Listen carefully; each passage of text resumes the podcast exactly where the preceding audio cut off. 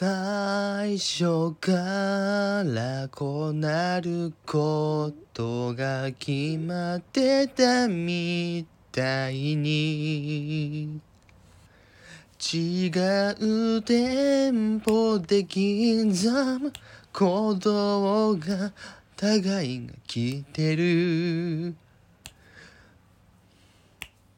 どんな言葉を選んでもどこが嘘？っぽいんだ。佐野に書いた手紙ぐちゃぐちゃに丸めて捨てる。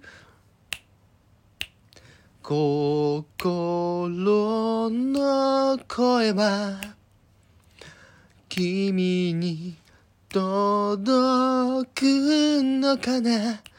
沈黙の歌に乗って、oh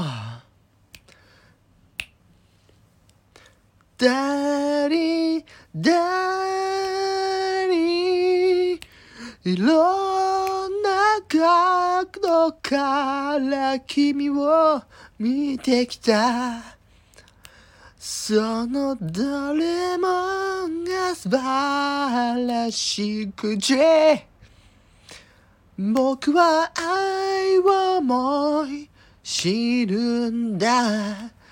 半信半疑傷つかない。ための予防線を今微妙なニュアンスで君は目そうとしている。ダリンダ